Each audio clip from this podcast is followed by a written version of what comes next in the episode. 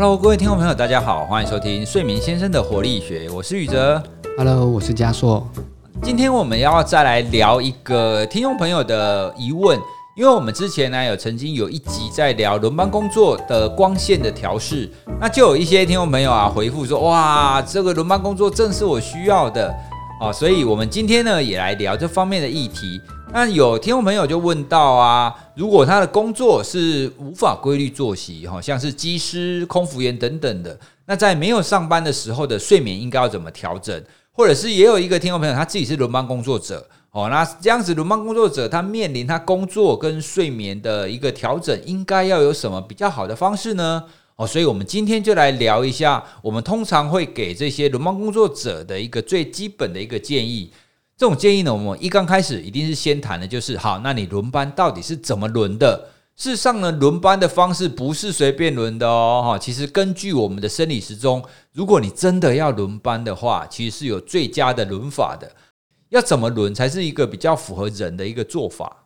好，所以宇哲这个呃这个点很重要，就是要符合这个人，人就是我们的个体。那我们之前也分享过很多生理时钟的主题，大家应该都有印象。我们在谈生理时钟的时候，有强调一件事情：我们的生理时钟稍微偏晚，对，就是我们一天外在的时间是二十四小时，可是我们内在的时间都是长于二十四小时，尤其是成人或者是呃青少年都特别长。那很多的研究结果不太一样了，大概二十四小时有十分钟，甚至有到二十五小时。所以你可以想象，我们要晚睡晚起，本来就比较简单。好，那在这个核心之下，轮班的建议啊、会建议越来越晚。好，那接下来我会先给三个建议。这三个建议有一点麻烦，是因为你需要有主控权去建议你的轮班怎么轮，或者是你有一些安排的选择。所以，如果你是主管，你有听到我们在这样分享，也许你也可以重新思考：我帮我的这些员工们或我这个部门设计排班的时候，也许可以考虑这三件事情。那如果你自己是有条件可以往上争取或调整的话，你也可以注意这三个。第一个是轮班的形态，如果你的班别是有点花的，好，我们讲花花班，有时候你是可以白班，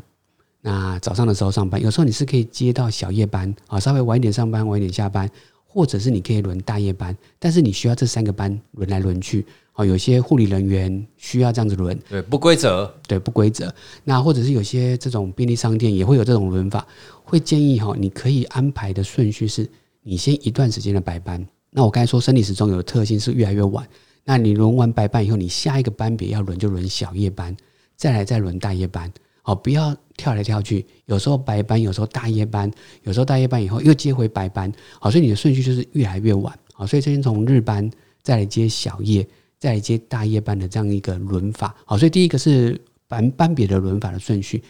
第二个是这些轮法的频率，每一种班别可以的话，持续超过一周是比较理想的，越长越好。越长越好，甚至是就甘宇哲说的，如果是两周，甚至你永远都固定某一种班别，这是更好。如果你是大夜班哈，人真的大夜班，大夜班可能是大家最不想要的，可是我常遇到一些个案，他反而是大夜班，因为他比较好跟别人调班。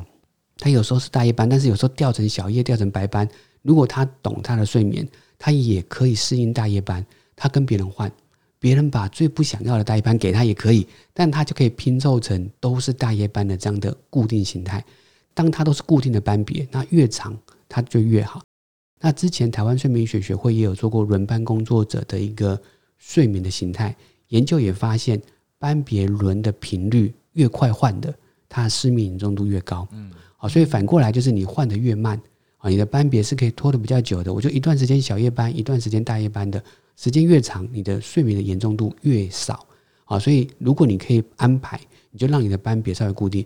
听过有些企业他是这样，让这个人这一个月就固定某一个班。对对，大部分的科技公司好像都是这样。对，哎所以我觉得他们应该是有考量到，因为你一直换，其实会有一点，会有一点让人不适应。所以回到刚才宇哲说的，你这个人要怎么适应？好，所以第一个生理时钟本来就偏晚，第二个人最好在一个固定的班别一段时间会比较好。再来，如果你的班别有轮动，你每一个班的工作时间不要一次拉得太长。研究上的建议是不要超过十二小时啦。好，但是这个东西的考量也是，有些人在轮班的时候，有些单位因为轮班，所以他会让你的工时稍微拉长。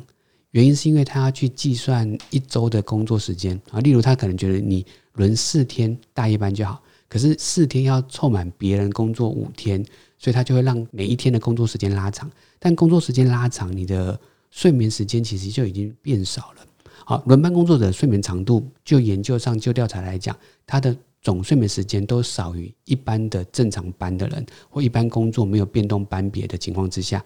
睡眠时间就少了。那你的工作时间又拉长，在工作的时候就比较容易一些出意外，我们叫做认知功能下降，所以你工作就会有一些危险。尤其是如果你的工作需要大量的注意力，例如你需要操作一些精细的机械，或者是你需要开车。有可能不是你的工作要开车，而是你下工作以后，你需要开一段时间才可以回到家，这就有危险。好，所以如果可以的话，你的轮班的时间、工作时间也不要太长。好，当然我觉得现在有劳基法有一些规定的啦，这些研究的结果、调查的结果或建议，其实是有些是早期的，或者是国外的数据，他会建议你轮班的时间，尤其是大夜班或者是有经过夜班，工时不要拉得太长。那有些单位会说啊，我工时给你长，但是我中间有给你休息啊。好，但其实这样换算之下，你在非休息的时间、非上班的时间还是太长。好，所以这三件事情，包含轮班的顺序、轮班的频率或轮班时候的工作时间。但就像我说的，这些东西有点难自己控制了。哈，如果你自己可以控制，或是你是主管，听到这一集，我会建议你从这三个角度去思考。好，但是真的要怎么轮哈？我觉得每个企业不太一样。嗯，好，就像刚才宇哲说，有些科技公司的轮法，但就像我们网友提问的，有些。呃，机师的轮法，有些工作像消防、警察，他们的轮法有每个不同的。像消防跟警察，有些是做二休二，做一休一。对，我觉得他稍微需要更个别化的讨论。那但是它有个前提是什么？你有些时间上班，有些时间休假。那休假的时候怎么去跟上班配合？我觉得也许这个是我们可以额外再来聊的。好，所以我们先分享了轮班的一些形态跟固定的模式。所以也许我们接下来宇宙，我们来聊一下那。如果上班跟非非上班也是刚好有网友在提的嘛？对，我们有没有什么呃特别要他们注意的事项？对，其实刚刚在谈那个轮班工作的方式啊，因为我们也常常去不同的单位啊，他们轮法真的是非常的多样化。诶，那我我也稍微想要跟大家分享，我刚听完加硕所那一些建议啊，听众朋友你可能听起来很复杂，好像那么多种，可是啊，对我来讲，它就是一个最核心的概念，就是。如果可以的话，你让自己越稳定、越规律越好。那这个规律呢，就包含刚刚讲的嘛，你不要太常变动嘛，因为你变动越少，当然就越规律啊。然后你的变动就是要从白班转到小夜跟转到大夜，这样子慢慢往后延的这种变动，好，那这个是我们人比较可以适应的。哦，那当然，听众朋友，你可能有各种不同的情况啦。哦，所以我们接下来聊的就大概是你比较可以控制的。因为刚刚我们讲的那些班别啊，你可能会受制于主管、受制于同事，你没有办法决定嘛。你可以决定的就是你下班以后的时间。那听众朋友就问啊，非上班日我要怎么办呢？那基本上呢，我们的建议大概是，如果你的下班的非工作日，你你可以去看看说，你下一次的班别是什么班别。比方说，我现在我在轮大夜班，那我接下来呢，我可以休息休个三天。那我后面的班别仍然是大夜班，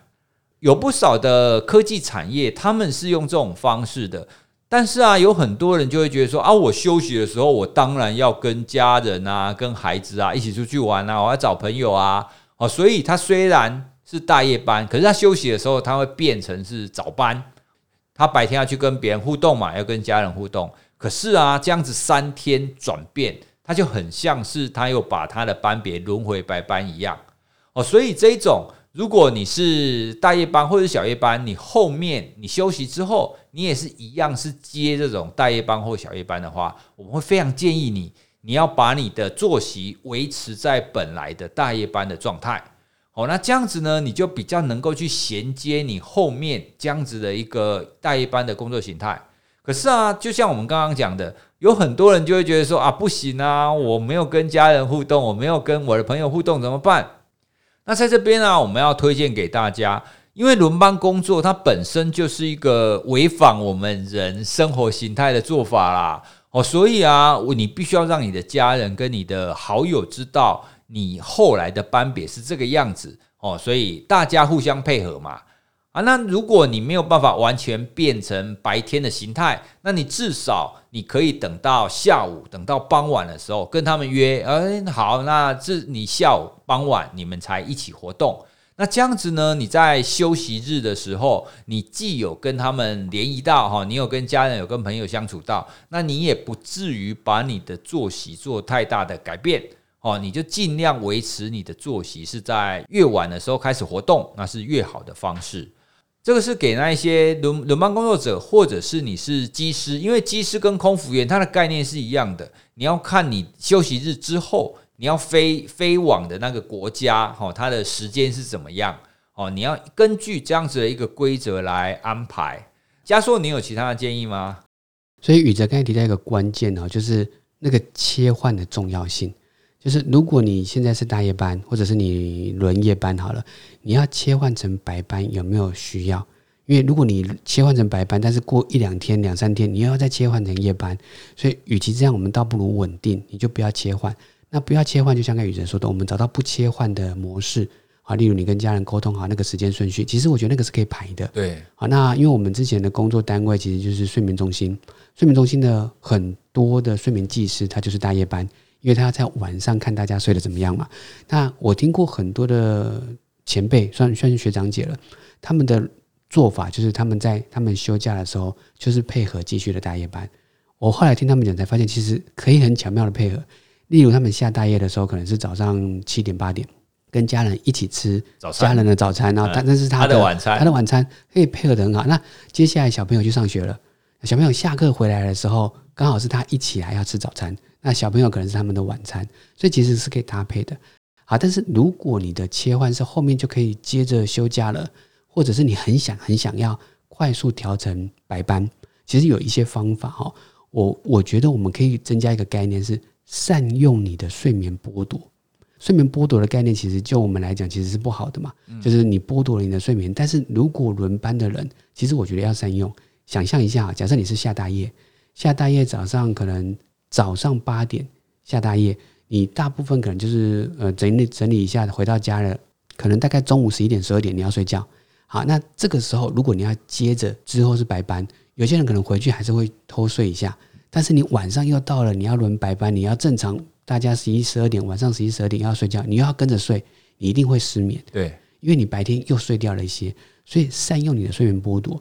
你下大夜的那一天白天，你的休息少一点，可能就像我们说的午睡改成三十分钟，甚至你睡一个小时以内好了，那你会觉得我我精神不好啊，我睡不够啊。但是你有可能就把这个睡眠的剥夺、睡眠的不足累积到你今天晚上要开始轮。日班或者是轮白天醒的这个作息形态，它就可以有效的去改变。好，所以我觉得这个很细节啦，要去看你每一个轮轮法。所以在在临床上，如果我们在针对这种轮班工作者做睡眠调整，一定会叫他做睡眠记录，因为他每一天的上床、每天的起床变动太大了，所以甚至他的每天的作息跟他的班别又有一致，所以睡眠记录有时候会写的满满的。今天是什么班，然后他几点到几点工作，但他的睡眠是怎么样？我们知道这些细节以后，我们就可以帮他微调啊。但是我常提善用睡眠剥夺，你让自己有可能更累，也许白天精神状态比较差，但是你让自己安全的话，例如你不要从事一些危险的动作，你不要还是硬要开车，可能载载家人去学校，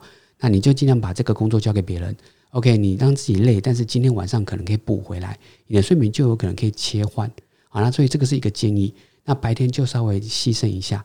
那这个我觉得比较是建议这种。整个大夜班要接白班的人，好，但是如果你的接法不是不是这么快速的要换成另外一个形态，你可能是大夜要接小夜，或小夜要接大夜，这种稍微的微动好了，会建议你可以让自己的晚上的睡眠有一个所谓的核心睡眠，我们专有名词叫定锚睡眠，好，所以你可以想象一个床，哎，一个船 所以你可以想象一个船到了港边，你要下一个锚，所以它才可以定下来。所以它不会有太大的位移，你可以让自己的轮法，如果是小夜大夜这种比较接近的班，你晚上的核心睡眠有一个固定的时间点，例如几点到几点你一定要睡，那前后的时间你就稍微有点弹性，好，所以有可能你会因为这样前后有点弹性而睡眠不足，但是至少你的核心睡眠是固定的，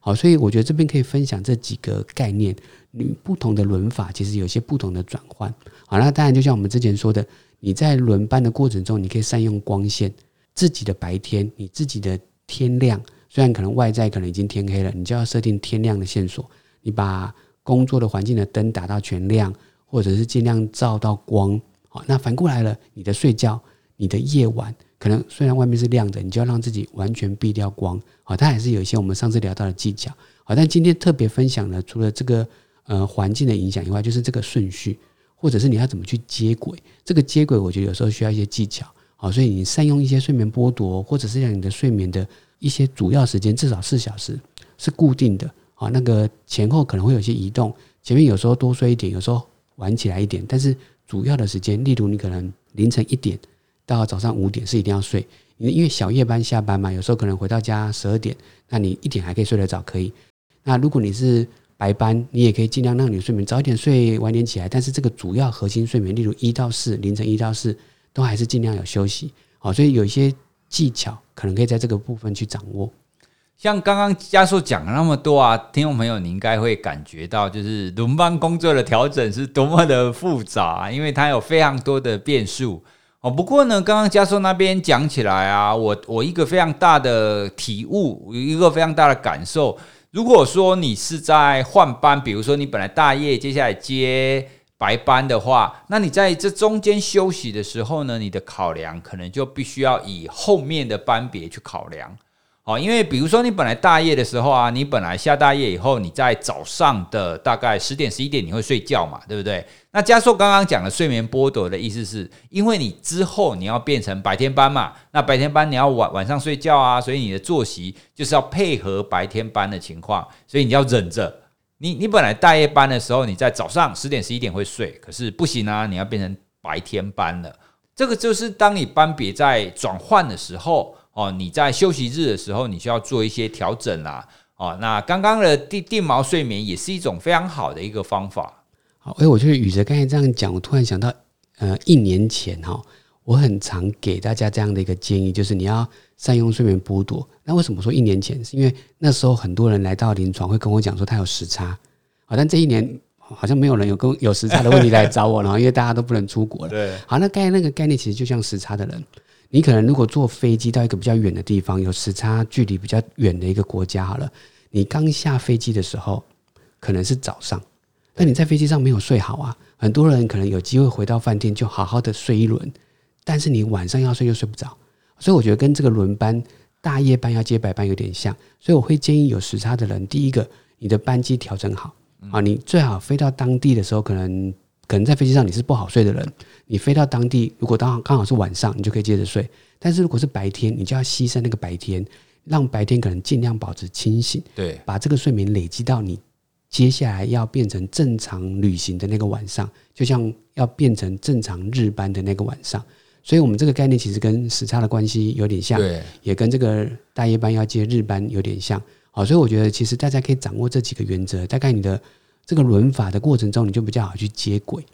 所以，我们今天呢，大概跟大家聊到关于轮班以及时差，他们最重要的，他们在非工作日的时候，我们应该要怎么安排我们自己的作息，以及当你的班别要调整的时候呢，你要怎么善用，就是休息日哦，就是两个不同班别当中的休息日去帮你做调整。当然，我们今天短短的时间没有办法把全部都讲完啦。那主要是讲一些原则，让大家可以知道说，你可以根据这些原则来帮你自己做什么样子的安排。那如果你是轮班工作者，或者是你有关于时差相关的议题的话，也欢迎你把我们还没有讲到的部分可以提供给我们哦。那我们也非常乐意再提供一些建议跟一些观点来提供给大家，来帮助大家可以赶快的适应，然后好好的睡一觉。